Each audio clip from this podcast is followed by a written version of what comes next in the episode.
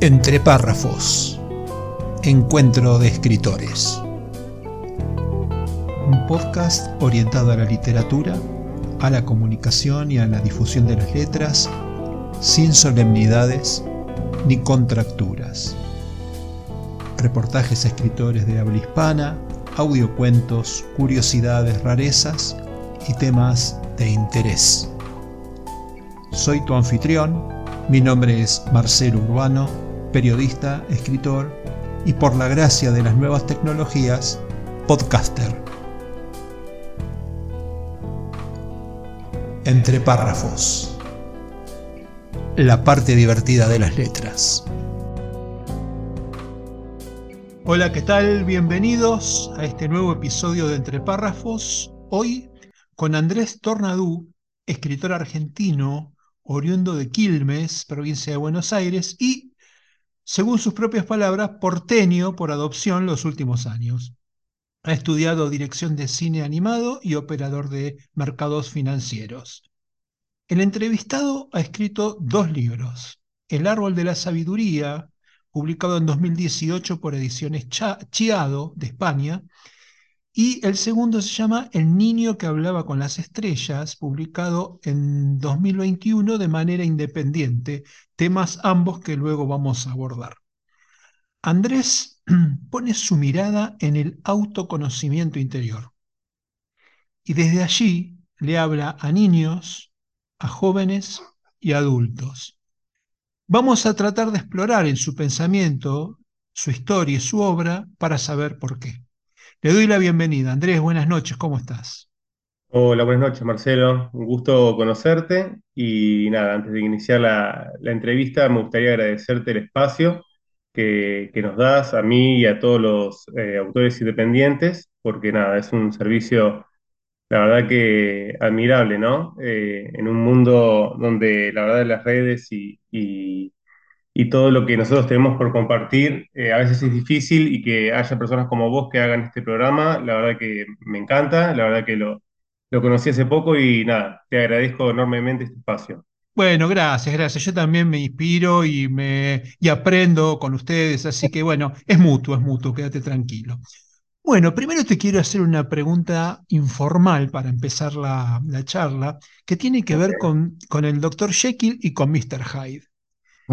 ¿Cómo conviven dentro de vos el director de cine de animación y el, y el operador financiero? Uf, es una buena pregunta. La verdad que son dos polos opuestos, pero a la vez complementarios. Eh, en uno, la verdad es que eh, expreso mi arte, eh, y por el otro, ¿cómo decirlo?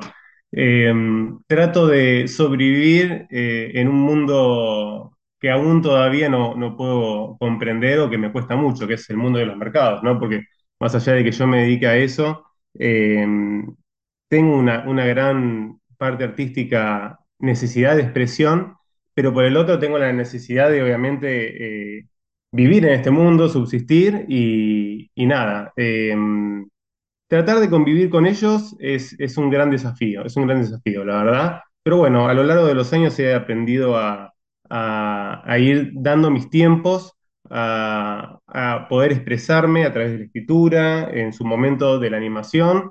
Em, pero, pero bueno, nada, eh, la verdad que eh, la parte de la escritura eh, me da esa tranquilidad y la parte de, las finanzas, eh, el, digamos, el subsistir, digamos, dentro de este mundo.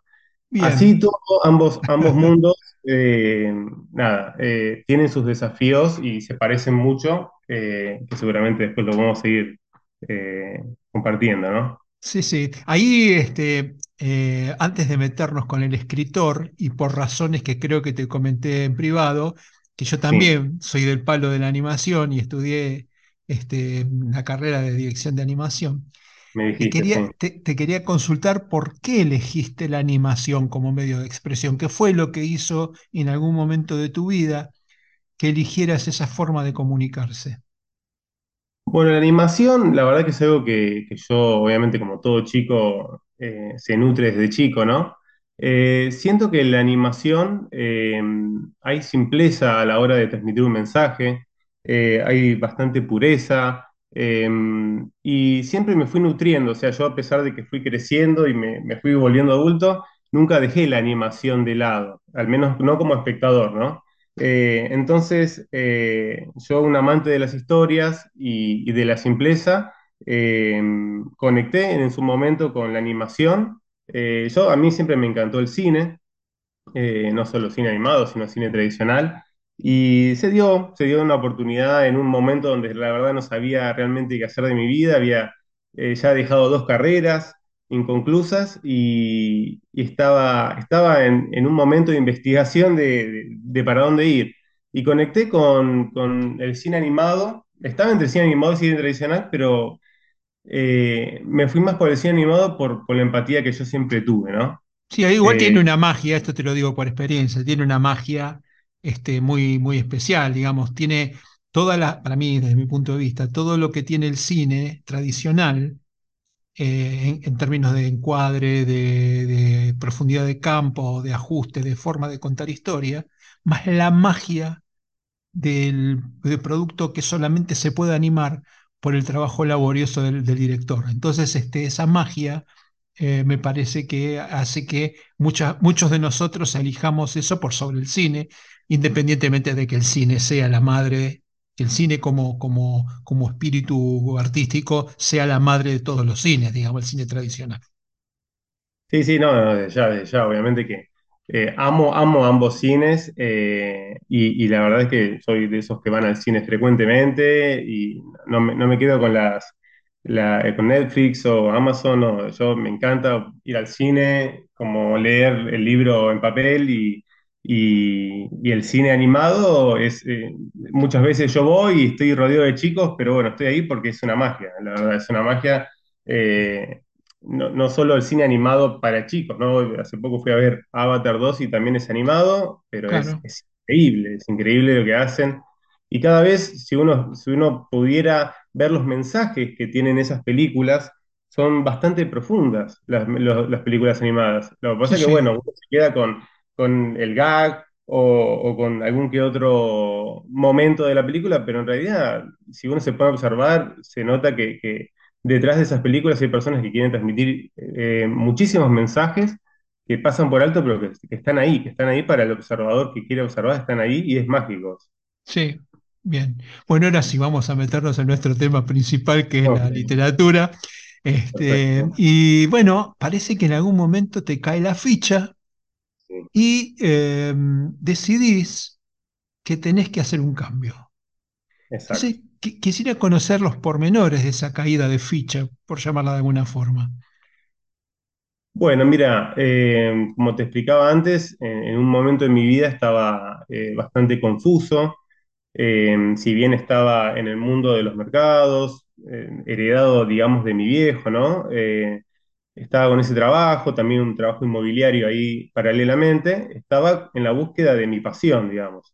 Eh, una palabra que es, es, es muy linda, pero a veces es muy difícil, a veces eh, descubrir cuando en las bases educativas no te enseñan a encontrar la, la, la pasión. Entonces, eh, nada, en una crisis de esas que yo no sabía para dónde ir, que no me sentía feliz con lo que estaba haciendo, necesitaba como esa parte, obviamente artística, que estaba llamando mi atención, cae- en mis manos cae un libro, un libro que se llama Usted puede sanar su vida, de Luis Hay.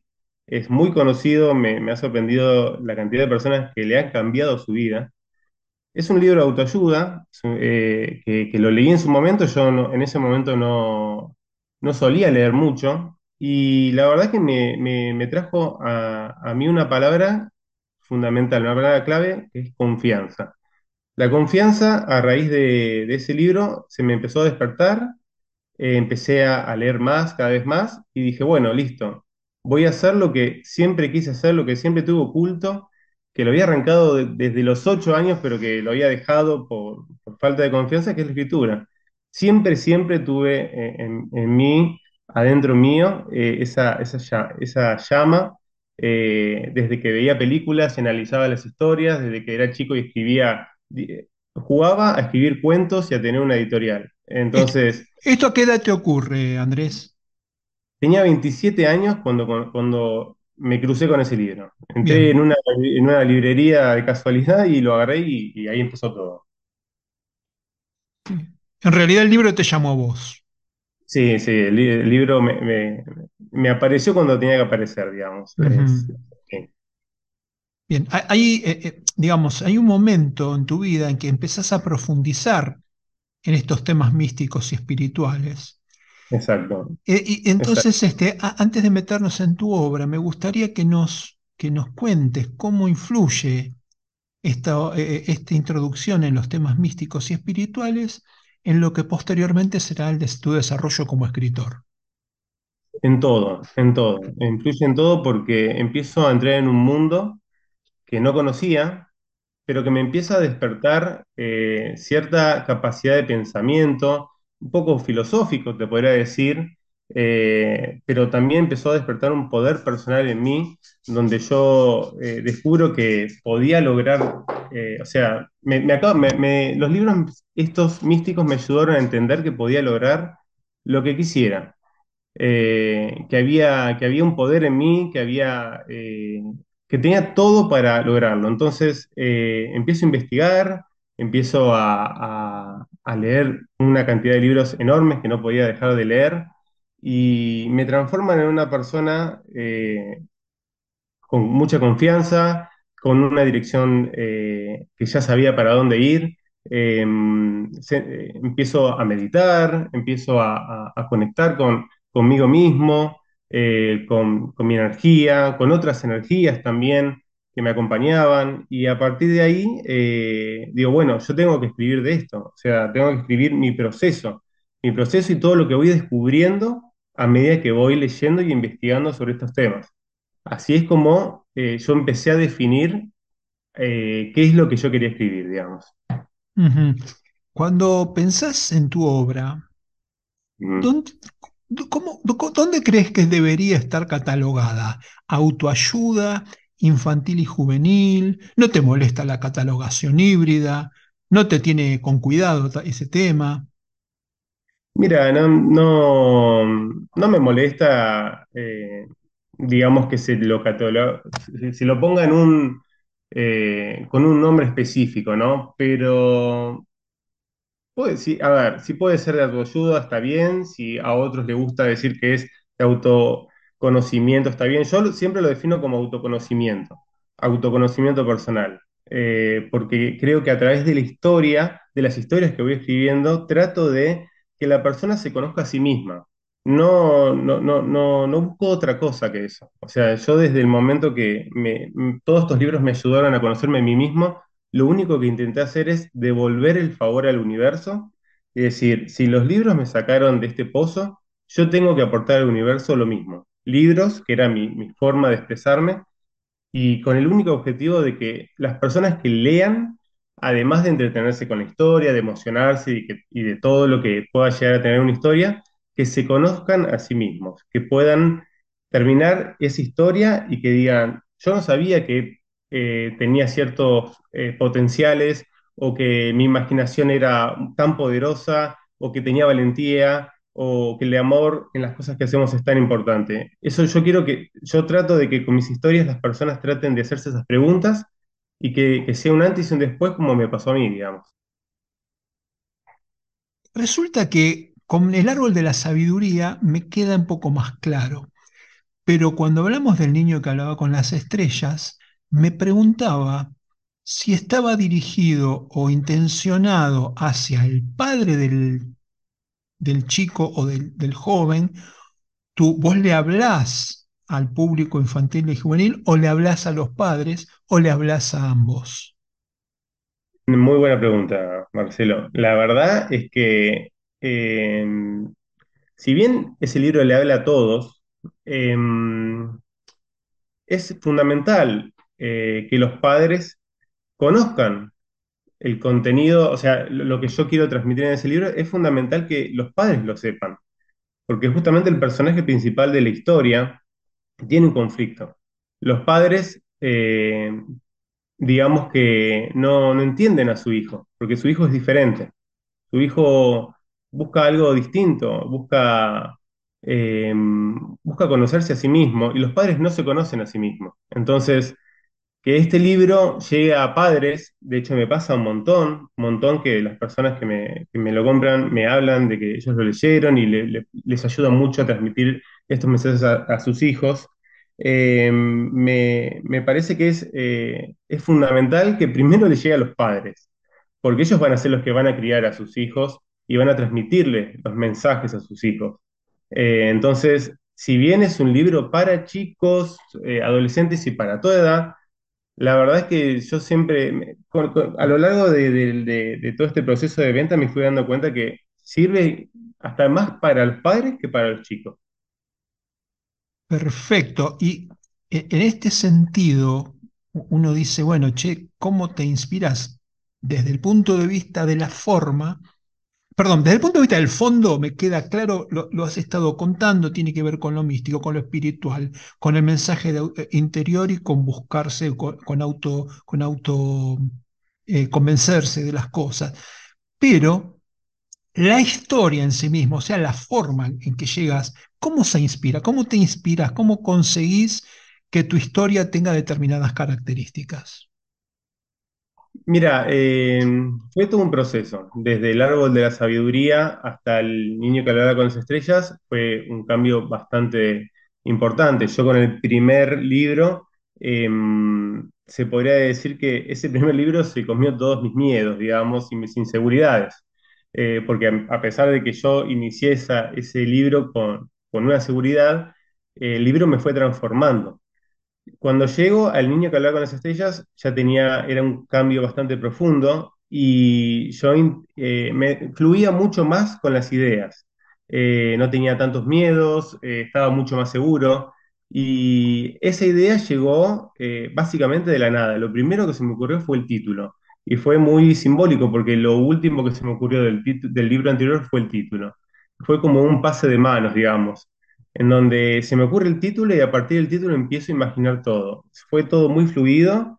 eh, obviamente que tomé cosas de experiencias personales, experiencias de, de otras personas, eh, de, de- de cosas que me fui inspirando, pero, pero todo comenzó con el título. Y con el título fue eh, eh, la conexión que yo necesitaba como para empezar a diseñar la idea. La conexión con las estrellas que tiene el autor, el, el personaje principal, es un poco eh, el guía eh, interior y, el guía externo también que todos tenemos en nuestra vida. En mi caso aparecieron a través de los libros, de la energía, eh, de guías que, anduvieron por ahí apareciendo algunos materiales, otros inmateriales, pero, pero en este caso me ayudó mucho toda esa ayuda que yo recibí para transmitir, para crear una historia simbólica a un poco de lo que fue el proceso de mi vida. Bien, yo entiendo perfectamente que la aparición de los guías en tu pensamiento, pero para aquellas personas que no hayan leído sobre temas místicos y espirituales, ¿por qué no nos contás un poquito, muy sucintamente, cuando hablas Sí, de guías, qué es lo perfecto. que, lo que querés decir exactamente? Yo hablo de guías eh, cuando, a ver, eh, no estamos solos, digamos, en esta vida. Ya yo soy de las personas que creen que cuando nos vamos, eh, seguimos con vida. Entonces, eh, al, al meterme, digamos, a investigar el mundo espiritual, empecé a conectar eh, con, con- voces, con sensaciones, con un montón de, de- de cosas que, que me iban guiando, digamos.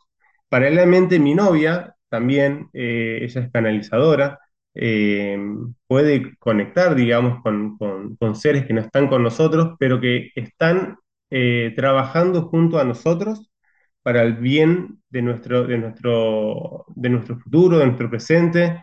eh, seres que muchas personas los pueden nombrar con diferentes nombres, yo los llamo guías, los llamo energía, no importa el nombre que asistencias. asistencias, Ujú, eh, no importa el nombre, lo importante es eh, el mensaje. Y el mensaje siempre fue eh, de apoyo, de, de, de, de darme información necesaria, y me enseñaron también que uno puede, eh, digamos, extraer información eh, de otros lados y, y ponerla en, un, en una hoja, digamos. Entonces me enseñaron que cuando yo escribía, yo era como que podía canalizar las historias, eh, otros tal vez canalizan un, un, no sé, una música, eh, canalizan un cuadro, algo artístico, eh, un diálogo, lo que sea. Bueno, yo tenía, me, me explicaron que yo tenía el don de eh, canalizar historias. Entonces, eh, toda esta información que me fueron dando y que me fueron compartiendo, yo lo, lo- me inspiraron para, para escribir sobre, sobre este niño, ¿no? Que hablaba con las estrellas. Las estrellas es porque es algo que, que, que nosotros lo vemos muy arriba, pero que en realidad está muy cerca de nosotros. ¿Hay algún autor en particular que te haya, que haya influenciado tus, tu obra en general? Sí, sí, sí. Eh, bueno, tuve el, eh, el placer de conocerlo. Se llama Javier Pedro Gallego, es un español. Eh, ha escrito muchos libros. Eh, la verdad que conecté con él eh, de una forma magnífica. Leí todos sus libros. eh, me ayudó mucho en la escritura. eh, hice muchos cursos con él. eh, y, también uno que realmente me, me, me, me voló la cabeza, y ese sí que fue un quiebre real es de un norteamericano que se llama Neil Donald Walsh, que escribió una saga que se llama Conversación con Dios, eh, en donde eso- esos libros, eh, un poco filosóficos, espirituales, eh, místicos, metafísicos, tiene de todo. La verdad es una ensalada increíble, pero cuando lo leí, eh, es como que comprendí eh, para dónde tenía que ir, dónde estaba parado, por qué estaba donde estaba, por qué me pasaban lo que me pasaba. fue, fue magnífico esa conexión. Y, con esos dos autores, la verdad que me- me inspiraron y nada, me, me hicieron el escritor o me ayudaron a convertirme en el escritor que, que soy ahora, ¿no? Bueno, es un buen momento para hacer la primera pausa, distendernos un poco, escuchar algunas curiosidades de la literatura y en un ratito continuamos. ¿Te parece, Andrés? Perfecto, perfecto, Marcelo.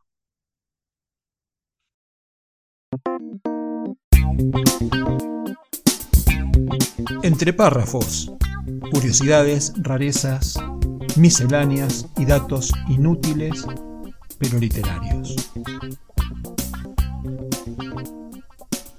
Curiosidades en entre párrafos, la parte divertida de las letras. La grieta viene de lejos y es universal. Góngora y Quevedo eran enemigos declarados desde hacía años. De hecho, Quevedo escribió el famoso poema Érase una vez un hombre a una nariz pegado para burlarse de Góngora, haciendo referencia a que tenía la nariz grande porque su ascendencia judía así lo dictaba, una causa de vergüenza en la España de la época. Pero el odio llegó a su máximo esplendor cuando Góngora se vio tan sumido en deudas que tuvo que permitir que el banco se llevase su casa, Quevedo la comprase y luego de citar a Góngora en la puerta, la prendió fuego. La prendió fuego con todo lo que tenía en su interior. Pornografía cultural en el siglo XIX. Gustavo Adolfo Becker no quería ser escritor sino pintor. Lamentablemente, todo el talento que le faltaba dibujando y retratando lo tenía únicamente su hermano Valeriano. No obstante, se les endilga que ambos se aliaron para crear una obra llamada Los Borbones en Pelota, en la que se representaba a la reina Isabel II en todo tipo de posturas sexuales y se las acompaña de agudos textos alusivos, a veces poéticos, por lo cual Isabel II, la tatarabuela de Juan Carlos de Borbón, tenía fama de ser muy aficionada al sexo, y Becker y su hermano decidieron dibujarla practicando sexo con todo tipo de hombres y animales y a veces hasta con su marido Francisco de Asís, admirándola. No fueron publicadas hasta 1991. Para ser justos, los investigadores Jesús Rubio y Joanne Struch sostienen que en realidad se trata de una obra de un pintor de ideología republicana radical llamado Francisco Ortego, un humorista gráfico de la época. Curiosidades en entre párrafos, la parte divertida de las letras.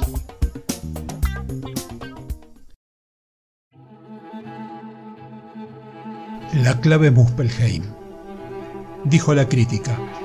La novela de Marcelo G. Urbano es una pieza que tranquilamente está a la altura de las que suelen ganar el premio Planeta o incluso de muchos bestsellers internacionales.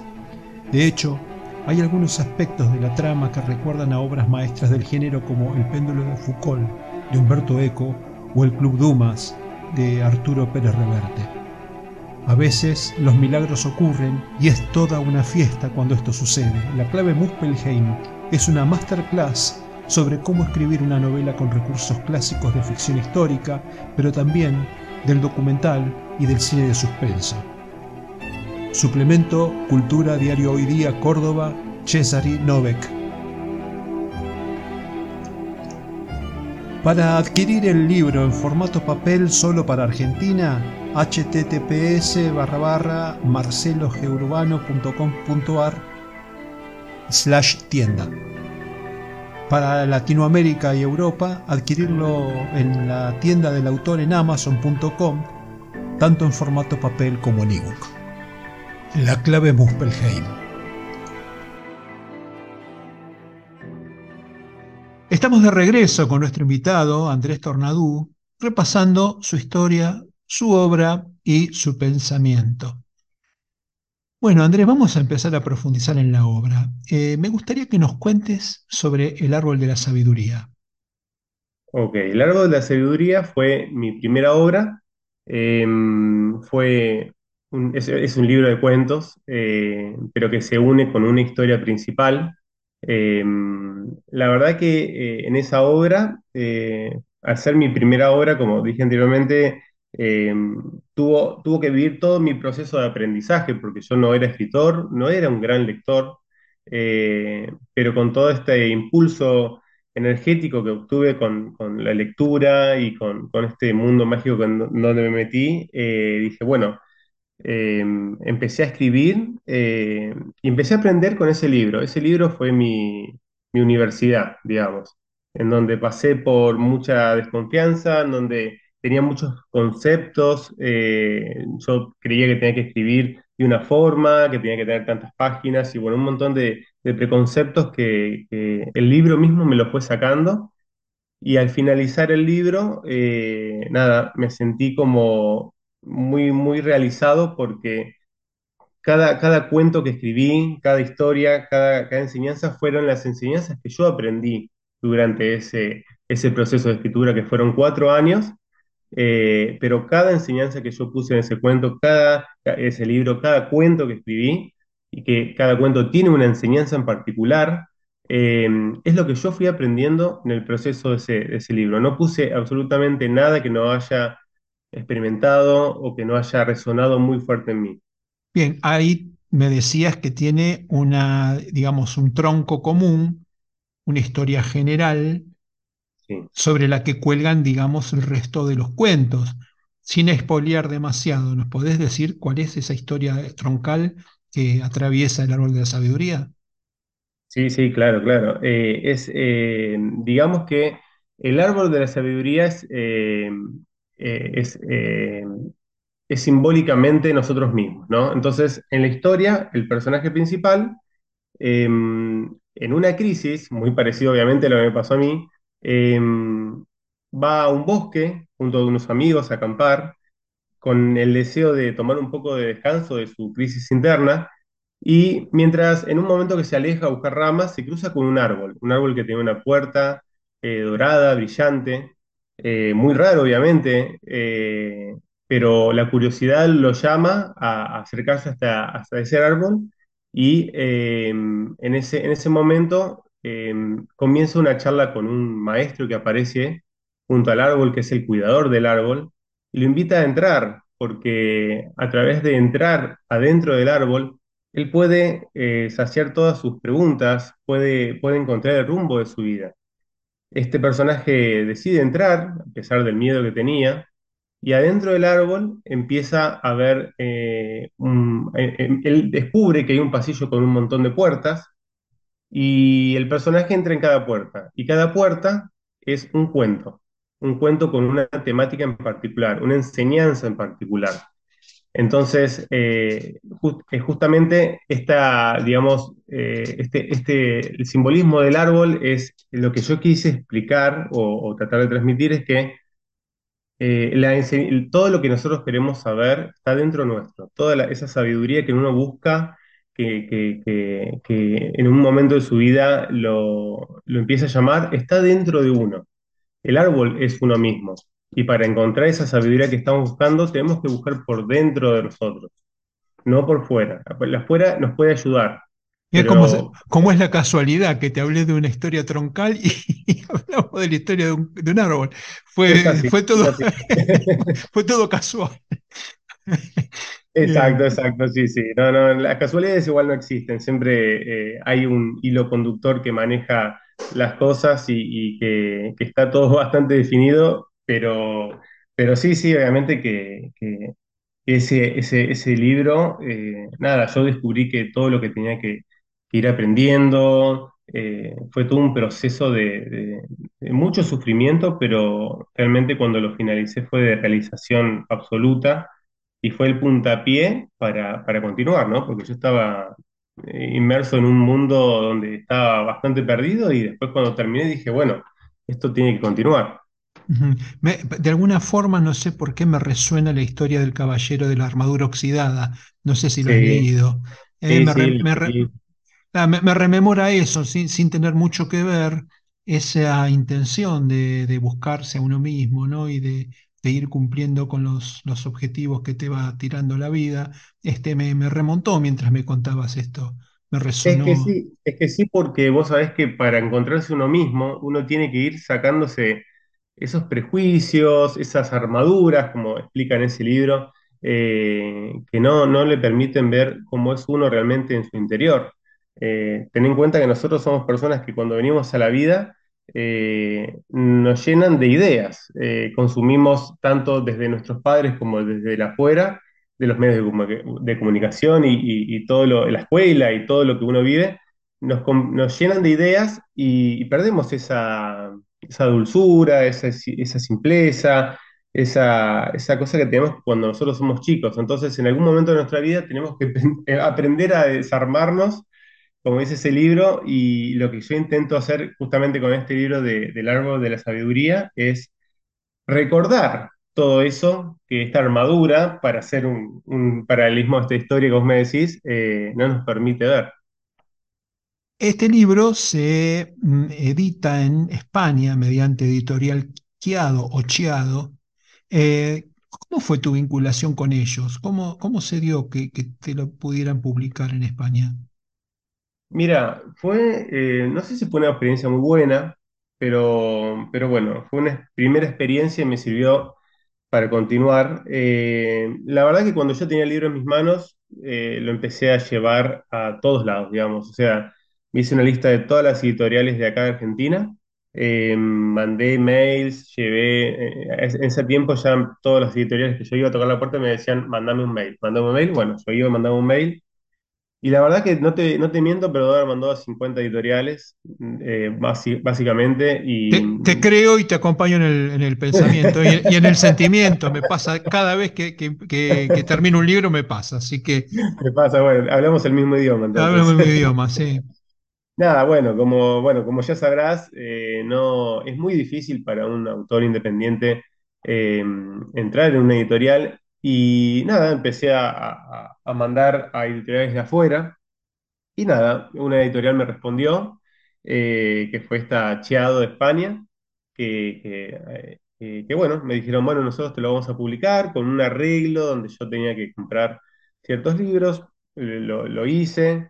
Eh, el tema es que, bueno, la experiencia me demostró que traer eh, 150 libros de España a Argentina tienen que pasar por la aduana. Uh, Dios mío. Imagínate, imagínate lo que tuvo que haber pasado, ¿no? O sea, No, y aparte eh, el, el- el- valor, el valor individual del libro, el costo del libro se fue a las nubes. No, no, no, olvídate, olvídate, no, tuve que pagar una fortuna y la verdad que, y encima, eh, nada, viste, es como que uno tampoco puede poner el valor del libro algo descomunal porque la gente no, No, se lo vendes a nadie.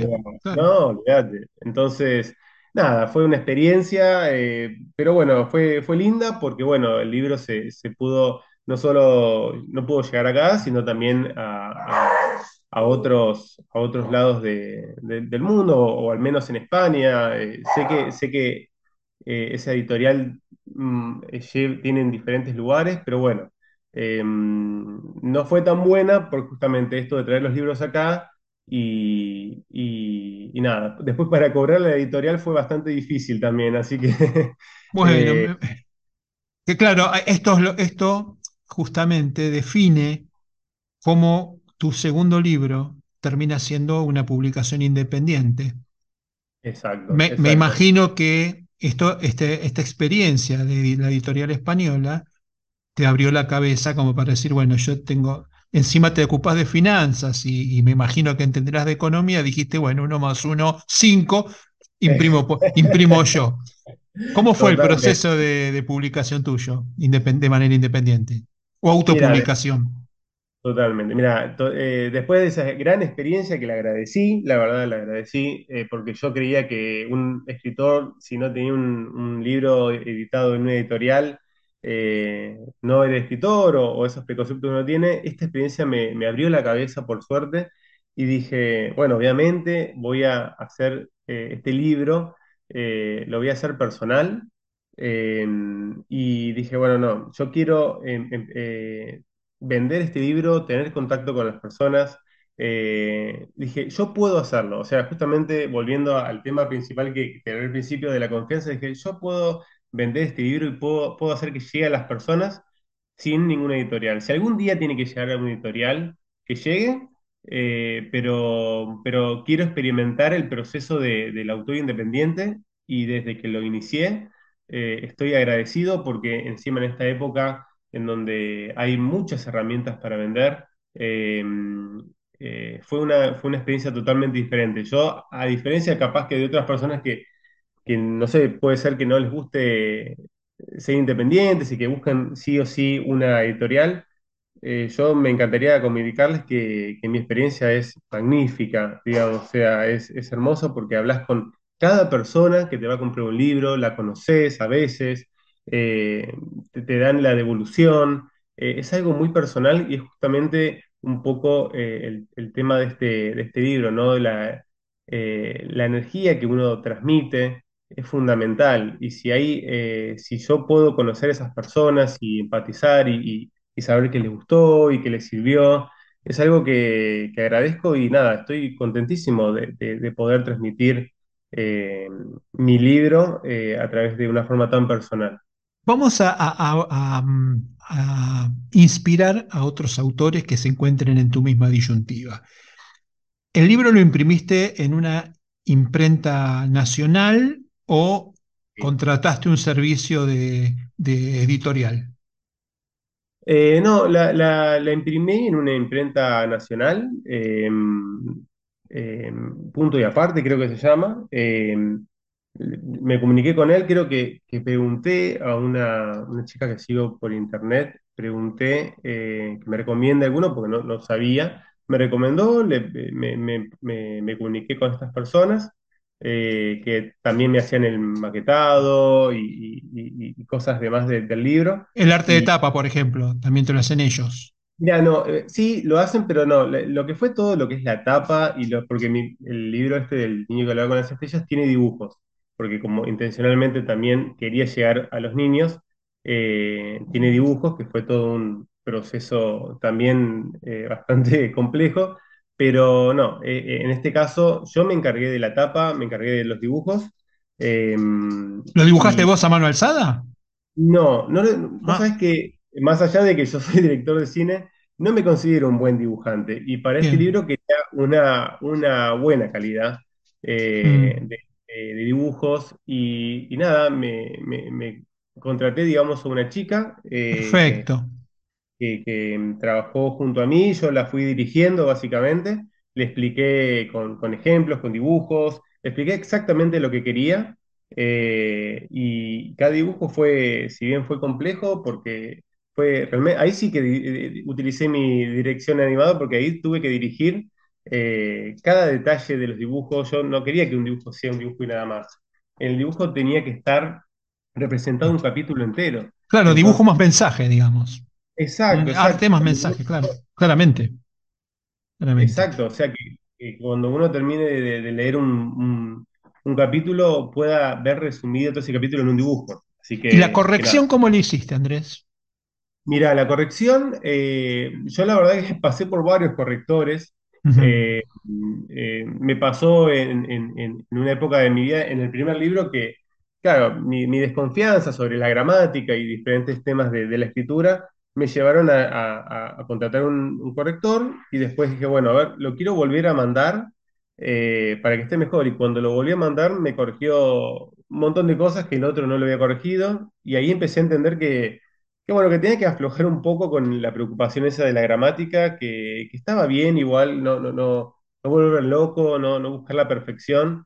Y nada, en este, en este caso contraté una chica que también fue recomendada. eh, eh, y nada, lo, lo mandé, me lo devolvió, eh, hubo un par de devoluciones en donde yo cambié un par de cosas, lo consulté con ella, y nada, eh, para mí es fundamental, es fundamental mandarlo a, la corrección porque me doy cuenta que más allá de que uno, viste, vos sabrás, ¿no? Que cuando uno termina de escribir, eh, lo corrige una y otra vez, una y otra vez, pero cuando lo mandas a, a la, a la correctora o al corrector, nada, hay cosas que se te pasan, porque estás tan, tan lleno en la historia, tan involucrado, ta- que llega un momento donde capaz que la cabeza no ve cosas y que el corrector sí, y es para mí es la fundamental. hormiga que te tapa el elefante, Andrés. Exacto, exacto.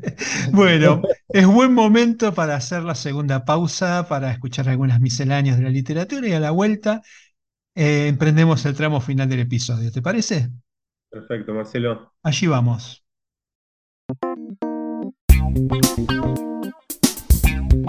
Entre párrafos, curiosidades, rarezas, misceláneas y datos inútiles pero literarios.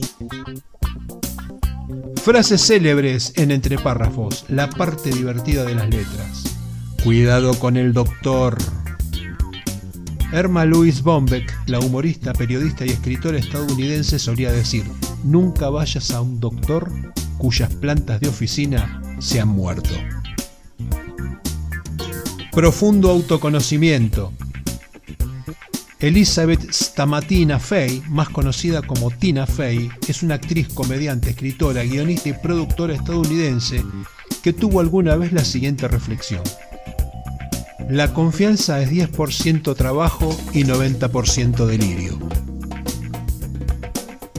Sabiduría poética. W.H. Auden fue un poeta y ensayista británico nacionalizado estadounidense que tuvo varias frases como esta. Algunos libros son inmerecidamente olvidados, ninguno es inmerecidamente recordado. Frases célebres en entre párrafos, la parte divertida de las letras.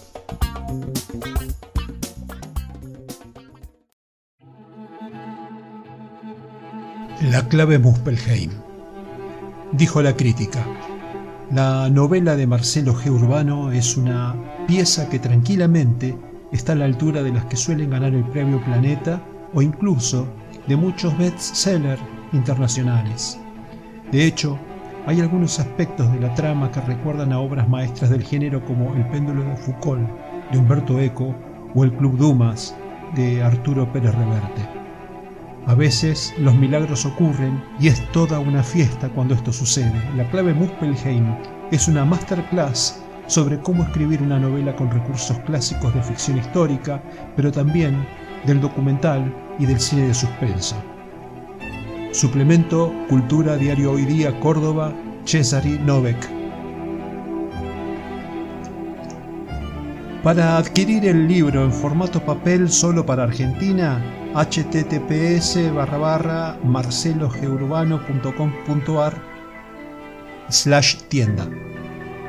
Para Latinoamérica y Europa, adquirirlo en la tienda del autor en amazon.com, tanto en formato papel como en ebook. La clave Muspelheim. Estamos de regreso con nuestro invitado Andrés Tornadú, con quien empezamos a recorrer el tramo final del episodio de hoy. Y bueno, después de las vicisitudes que tuvo que, atravesar para convertirse en un autor independiente autopublicado, vamos a ver si podemos lograr que nos cuente qué es el niño que hablaba con las estrellas. Eh, la verdad que el niño que hablaba con las estrellas somos todos, digamos, ¿no? Es el niño que busca eh, conocerse, el niño que busca una experiencia eh, en donde pueda llegar a, a- cambiar su vida o a enderezar su vida o a encontrar un- un- un- una guía en donde pueda llegar a, a- sentirse satisfecho, ¿no? Eh, este niño eh, empieza una, empieza una aventura, una aventura onírica, donde conecta con, sus guías, en este caso las estrellas, que lo llevan a, conocerse a sí mismo, en donde descubre de dónde viene, eh, quién es realmente, hacia dónde va, y descubre un montón de potenciales eh, que, que lo van a ir eh, empoderando a este nene y, y conociéndose mucho mejor para poder enfrentar todos esos desafíos que lo- le, suceden en su vida tradicional, ¿no? Que es eh, enfrentar eh, tal vez eh, las diferencias que tiene con los padres, en la escuela, en las diferencias que, que él no logra empatizar con, con otras personas. Entonces, todo este potencial que él empieza a entender lo libera de todos esos prejuicios, de- del qué dirán, de, de- de no saber quién soy, de, la falta de confianza, y lo empiezan a, a- a rumbear, digamos, hacia, hacia su pasión y, y- lo que a él más le gusta. Bueno, en el, en el bloque anterior nos eh, contaste que habías, estabas aprendiendo, habías aprendido a venderlo el libro. Entonces, quería saber si cómo hacías el marketing en las redes, cómo promocionabas tus libros, cómo distribuías y hacías la venta. Sí, mira, mi- eh, básicamente eh, me, me enfoco en las redes sociales o en la red social, que es en este caso Instagram. Eh, eh, yo lo que hago es eh, utilizo la herramienta de la promoción. Eh, para mí es, es- funciona muy bien. Obviamente que uno tiene que invertir un dinero. El mundo de la autopublicación es invertir dinero. Eh, pero cuando el dinero, eh, eh, digamos, se vuelve una herramienta para que vos puedas transmitir tu mensaje y que sea redituable en algún punto, obviamente no para vivir, pero que en algún punto sea redituable, se vuelve una herramienta poderosa. Entonces, yo mi, básicamente me, me- me enfoco en, lo que es Instagram y la promoción en Instagram de las publicaciones que yo voy haciendo. Y eh, también utilizo la herramienta de Mercado Libre porque la gran, gran mayoría de las personas, obviamente yo soy de Capital, algunos se acercan hasta mi domicilio, eh, pero muchas personas desean el envío. Hoy en día Mercado Libre, eh, que tal vez antes cuando empecé con el otro libro no estaba tan desarrollado, este sistema es un sistema buenísimo porque mm, lleva los libros, yo a una cuadra puedo llevar mis libros y de ahí llega a todo el país. Entonces creo que, que gracias a esas herramientas eh, puedo ser un autor independiente. No, no tenés tu propia página web, digamos, tu propia tienda, No no tengo, no, no, no, eh, la verdad tengo pensado hacerla, pero, pero bueno, eh, hoy en día mi única tienda es Instagram, en donde me pueden preguntar desde ahí, eh, o, o directamente entrar en Mercado Libre y poner, buscar el libro que está, eh, pero, pero la, y la promoción también, ¿no? La promoción es fundamental, Mm. eh, y después está el book. Vos promocionás en Instagram. esa es mi herramienta fundamental. ¿Qué- ¿Y promocionás con precio o con, o con eh, eh, los dos libros? ¿Cómo haces la, la- la Mira, actualmente eh, el, el primero, El árbol de la sabiduría, lo estoy reeditando. Entonces, eh, al terminar de vender los que me habían traído de España, digamos, eh, hoy en día tengo uno solo a la venta, el otro lo, estoy reeditando, eh, pero, pero sí, lo, lo publico, digamos, hago un, post, digamos, en, Instagram, le pongo publicidad, en donde yo determino a qué público quiero que vaya, eh, qué interés eh, busca esa persona y, la verdad que, que funciona bastante bien, muy bien, la verdad funciona. Bueno, yo si te interesa mi, mi experiencia, yo no uso el eh, Mercado Libre, pero uso mi tienda. Ajá, Pero hago lo mismo que vos, es decir, eh, yo promociono o, o, em, digamos, hago un- un- toda una campaña de comunicación a través de esto, de los posts, de lo- del podcast, a través de, de, Facebook, porque a mí no me funciona tan bien ajá, Instagram, y descubrí que funciona muy bien YouTube. ajá, No sé por qué motivo, no me preguntes. Eh, entonces yo envío a la gente, al- al- a la persona interesada, la envío a mi página, donde tengo mi tienda y donde lo puedo, puedo entregar cualquiera de mis cuatro novelas en cualquier lugar del país al precio, eh, digamos, el, el precio es eh, eh, un precio normal, digamos, del libro y a veces hago una promoción dos por uno o- o el segundo con el 30 o el segundo con el 50 y mando los dos libros a cualquier lugar del país mediante correo argentino. Así que, este, bueno, para que lo tengas en cuenta, que lo pienses, porque, eh, y esto, acordate que nosotros tratamos de contar nuestras experiencias para inspirar a Sí, otros, desde para ya, que vean las herramientas disponibles y se entre nosotros animen. tenemos que ayudarnos a, a- a mejorar nuestra divulgación, digamos, y, y nada, sí, sí, obviamente yo estoy abierto a, a todas las formas. De hecho, yo también envío por correo argentino. Eh, a veces hay personas que por alguna razón Mercado Libre no les llega o, o hay, me- se- he logrado vender mi libro a, a librerías y utilizo también el correo argentino. Eh, siempre está el proyecto de la página y, y el e-commerce, se podría decir personal pero bueno, en algún momento llegará, en algún momento llegará. Eh, sé que, sé que mientras uno más expande, más llega. Así que hoy es, esta es mi herramienta, pero, pero esto que me decís, eh, obviamente es algo que en algún momento lo haré, seguramente. bien. Bueno, me gustaría que hablemos un poco de Sí, proyectos. ¿Estás trabajando con tu próximo sí, sí, libro? ya, ya estoy escribiendo. Eh, yo, mi idea principal de, de este del niño que con las estrellas es hacer una trilogía pero eh, necesité descansar un poco de esta historia y entre libro y libro que, que haga de, esa trilogía que quiero hacer, eh, empecé un, un libro que me junté junto a, mi novia, que ella es amante de Egipto, me habló bastante sobre la cultura de Egipto, de los dioses, de, de las pirámides y de un misticismo que hay ahí adentro que, que es, un- es bastante histórico, pero también hay, hay, hay cosas muy místicas que muchas personas tal vez no saben y, y- y logré empatizar con esa historia y entre los dos empezamos a crear una historia.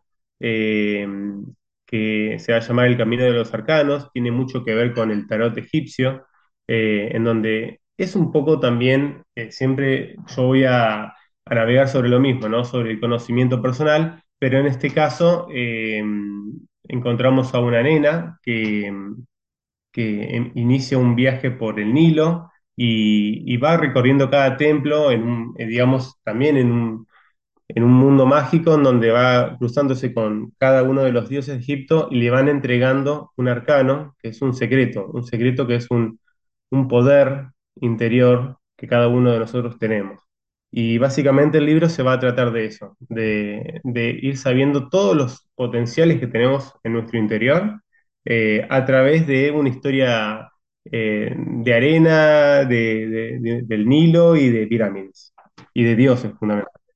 Bien, me gusta muchísimo la idea.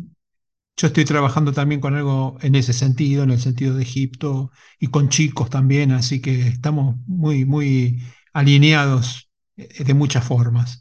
Eh, cu- cuando haces el lanzamiento de un libro, haces una re- reunión de lanzamiento, eh, eh, eh, ¿cómo, cómo te organizas cuando lanzas un libro? Mira, eh, he tenido la, la propuesta justamente de, del primer libro de España, eh, de Cheado, cuando me, me editaron el libro, pero eh, obviamente que por una cuestión de distancia fue muy difícil realizarla.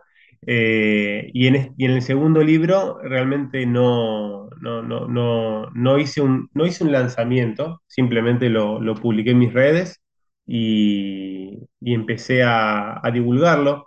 En su momento hice algunas ferias, eh, pero, pero fundamentalmente fue a través de, de las redes sociales que, que lo llevé a conocer. Y, y nada, el movimiento también personal, o sea, de, de- de hablar con librerías, de llevarlo. eh, de, ¿Aceptás una- un sí, consejo? Eh, no podés no hacer un sí, lanzamiento. sí, Y el- hacer un lanzamiento puede ser eh, no, no solo gratuito, sino que puede ser este, eh, oneroso para sí, sí, vos. Te cuento por qué. Porque si, si, si a un lanzamiento invitas a 40 personas, lo más probable es que tengas 40 libros exacto, vendidos. exacto.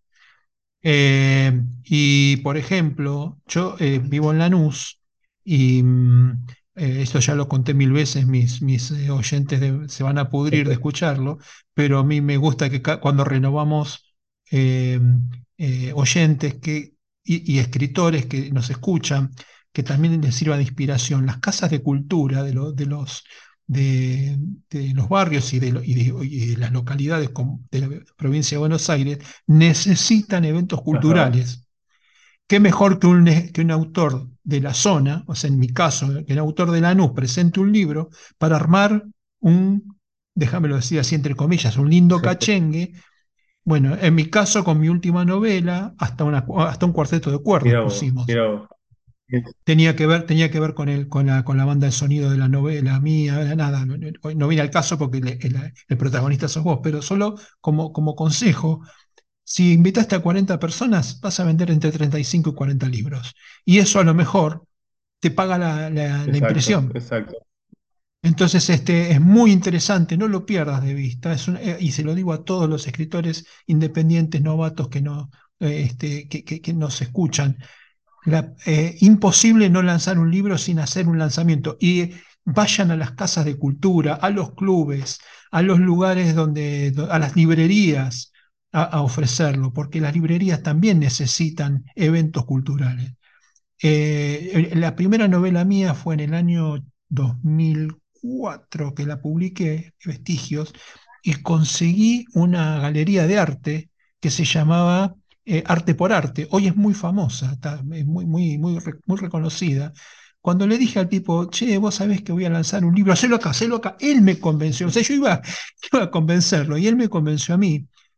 Y lo único que tuve que llevar fue que la- la- las brujas de casa, o sea, mi hija, mi señora, mi hermana, ah, hicieron unas, un- unas tapas. Yo trabajaba en esa época en una empresa de consumo masivo, me regalaron un par de cajas de champán, entonces hicimos, este, y, y me dieron los vasos porque era una empresa de consumo masivo de alcohol, y entonces este, hasta, hasta las copitas de plástico para que la gente tomara, hicieron, comimos unas tapas, festejamos, vendí Mira 80 vos, mira libros. vos. Bueno, no, eso, Y, la gente, la gente, y la gente enloquecida porque hu- hubo lectura, este, vino un escritor, Juan Carlos Escalante, muy, muy, muy, muy, ¿cómo decirlo? Muy simpático, muy empático con la gente, y hacía chistes sobre el libro, y un libro dramático, con, con- con sectas y con, muerte, y el tipo hizo una, una presentación efectiva, efectiva y muy simpática. Así que Nada, si te gusta, si, si aceptás este consejo de, de un No, viejo escritor, favor, sí, sí. de un viejo, ah, coma, escritor,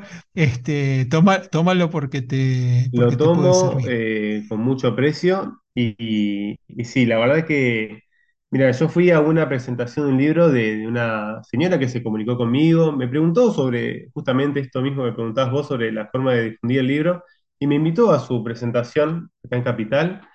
Y la verdad que cuando fui fue tan hermosa esa experiencia, eh, además de vender libros, eh, de, de poder explicar, porque esto que te estoy explicando a vos, que, que- que puede llegar a muchas personas, eh, también lo podría llegar a explicar a muchas personas en, persona, digamos, ¿no? En vivo. Y, la verdad que cuando yo la vi a esta señora hablando de, de- su libro, de, su proceso, eh, Obviamente que algo me, llamó adentro y ahora que vos me lo repetís de vuelta, eh, lo apunto realmente y ahora en este nuevo libro, eh, que justamente lo estoy haciendo junto a mi novia, seguramente lo vamos a terminar eh, llevando a una, alguna casa de cultura o algún lugar, el que el lugar que quiera o que se pueda para, para presentarlo. Lo, lo, lo apunto. Lo vas a poder, lo vas a negociar tranquilamente. Y te voy a agregar algo que este, eh, en los tiempos que corren es casi, te diría, es Sí, vital. que lo graben, que lo filmen, este, y, y mm, convertir tramos de esa presentación al- con el escritor que invites, convertir en tramos en post. Exacto. Entonces, imagínate, tus próximos posts de un minuto en, este, en Instagram que tengan trozos del relato que hace el escritor que invita o la escritora que invitas a que te ayude con la presentación y eh, se convierte casi, te diría, en el tráiler, en el book trailer del libro. O sea, todo esto, eh, eh, eh, estos recursos hay que usarlos todos porque es Sí, sí, gratis, totalmente. es gratis, los tenés, los tenés, están a, a tu disposición. Bueno, perdón por, por haberme No, no, cosas, no, la verdad que, pero es, es lo que es la es, es realmente fundamental que entre nosotros nos, nos demos una mano y la verdad que lo aprecio bastante porque nada, me, me, me reactivás igual esa, esa idea que en algún momento la dejé o que no, no la hice y, y- y nada, con una, una persona con experiencia eh, lo tomo y te agradezco, realmente, te agradezco. Y estoy seguro que voy a hacer una presentación en mi Bueno, próximo libro. bueno, invítame que con todo gusto voy y te compro, la- eh, eh, eh, te compro en esa reunión, te compro porque me encanta, me encanta ir y Bueno, me encanta este, los libros de los escritores independientes. Bueno, hay una pregunta que yo le hago a todos mis, mis entrevistados que tiene que ver con la ausencia, con el momento en que ya no estamos, y, y es cómo te gustaría que te recuerden. Mira, eh, me, gustaría que me recuerden como una persona que pudo aportar algo. Eh, no, no quiere decir que- que sea algo muy grande o que le haya cambiado la vida de las personas, ni mucho menos. Simplemente que pueda haber tocado la vida de algunas personas y que le haya aportado una ayuda, un empuje, eh, una, una enseñanza, algo. Es, es el objetivo principal que yo tengo a la hora de escribir eh, y, y es, es mi, mi legado, por así decirlo, más fuerte, ¿no? El dejarle a las personas algo. Eh, obviamente que también quiero disfrutar del proceso, que es fundamental, pero me, gustaría que, que el día de mañana eh, todo lo que estoy haciendo, todo este esfuerzo que uno hace, porque es, es un esfuerzo, la verdad, navegar en estas aguas hoy en día de, de- tratar de, llevar un libro a, a una persona que tiene eh, en una pantalla tantas plataformas o jueguitos o lo que sea, es realmente difícil, pero yo creo que cuando cuando dejas algo a otras personas, eh, uno, yo por lo menos me siento satisfecho y realizado. Así que básicamente esa es mi respuesta, ¿no? Dejarle algo a las personas eh, que lo ayuden, que, que sea positivo y que, que nada, que, que no haya sido en vano mi paso por esta, por esta tierra. Si tuviéramos que recomendarle a, a la gente que nos escucha un tramo, un cuento, un- un- un- una parte del libro, de alguno de tus libros, que te definan mejor, ¿cuál elegirías? Eh, el buscador, digamos, o sea, eh, tanto el personaje principal de, ambos cuentos eh, buscan. Buscan, buscan, son curiosos, buscan respuestas, buscan soluciones. El, buscar y el no bajar los brazos me define a mí y define a mis libros, porque son dos personajes que a través de la búsqueda encuentran lo que tanto desean. Entonces, eh, básicamente un ser, eh, me define ser un buscador eh, y a través de mis historias transmito eso, ¿no? el buscar. Cuando una persona Ajá. en la vida no encuentra su pasión, no encuentra eh, soluciones para un problema o lo que sea, yo estoy seguro que la solución siempre está. A veces no es la que esperamos, a veces es otra, pero siempre hay un porqué de las cosas, un para qué de las cosas, y el buscar a mí me llevó a, descubrir mundos nuevos, eh, ideas nuevas, sensaciones nuevas, y, eso es básicamente lo que define mis libros, ¿no? El buscar. Y, cuando uno busca, además de encontrar, descubrís que, que, hay un mundo mágico en realidad, que la vida no, no es lo que nos contaron que la vida no es una mierda como nos dicen muchos, sino que la vida es maravillosa y hay que aprender a vivir en ella y a, encontrar cada uno el camino. eh, a través del esfuerzo, de la disciplina o lo que sea. Hay que aprender a navegar, pero es, es hermoso. Mm. Bueno, ¿por qué no nos complementás la información respecto de dónde se consiguen tus libros? Si es que están en algunas librerías. O, este, así que bueno, contanos cómo, cómo agreganos a lo que ya nos dijiste de Instagram, dónde se consiguen, dónde se pueden conseguir tus Mira, eh, bueno, mi Instagram es andrestornadú.escritor. Eh, ahí pueden hablar directamente conmigo, pueden a, través obviamente de Mercado Libre. Y en librerías, em, he vendido librerías en el interior, en Salta, en Entre Ríos, en Córdoba, eh, acá en Capital. La verdad no me acuerdo mucho los nombres de esas librerías, pero entrando a mi Instagram hay un apartado donde dice librerías, donde, ellos, donde las personas pueden entrar y leer cada una de esas librerías que, me han comprado libros y que, bueno, capaz que, tienen todavía algún ejemplar, algunos me vuelven a comprar, así que calculo que, que ahí pueden sacar bastante información. Bueno, Andrés, ha sido un verdadero placer charlar contigo. Hemos pasado la última hora hablando de lo, lindo que es vivir, de lo lindo que es escribir. Así que este, em, a menos que tengas alguna, alguna cosa que yo no te haya preguntado y, se nos pueda haber escapado y que consideres que es importante que la gente sepa, eh, este sería el, final de la entrevista. Mira, eh, te, lo voy a, te, lo voy a resumir así. Primero te voy a agradecer eh, por este espacio, por esta entrevista. fuiste muy amable en darme esta oportunidad de transmitir mi mensaje. Y paralelamente, ya que te estoy agradeciendo, hablar del agradecimiento, eh, creo que me enseñó, eh, el primer libro me enseñó a agradecer y me enseñó sobre la humildad. Eh, muchas veces que tal vez es muy difícil en este mundo comprender esas cosas, pero gracias a, a toda la experiencia que yo tuve con ese primer libro y en este segundo, aprendí mucho sobre la humildad, sobre entender que no tiene por qué un libro eh, llegar a millones de personas para, para uno convertirse en escritor o para que realmente sea un gran libro. Eh, y aprendí a agradecer, agradecer, venderle a una persona, eh, en vez de, esperar miles de ventas, de poder vendérsela a una, dos, tres, o, los que vengan en el futuro, los que vinieron.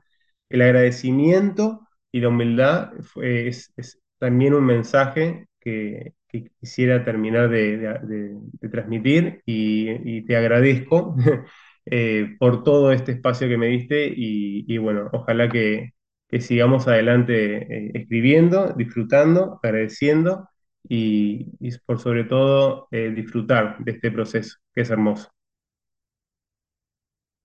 Un placer, Andrés. Te mando un abrazo. Estamos en contacto. Un abrazo enorme, Marcelo. Hasta luego.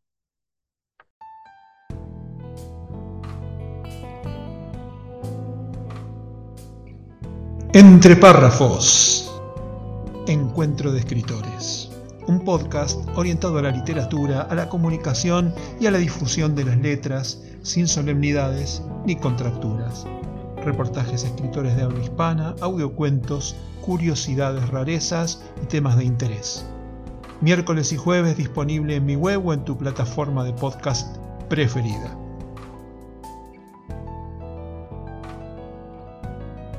Si sos escritor y te interesa participar, comunícate conmigo. Si sos oyente, espero tus comentarios, críticas o aportes escritos o grabados. Entre párrafos. La parte divertida de las letras.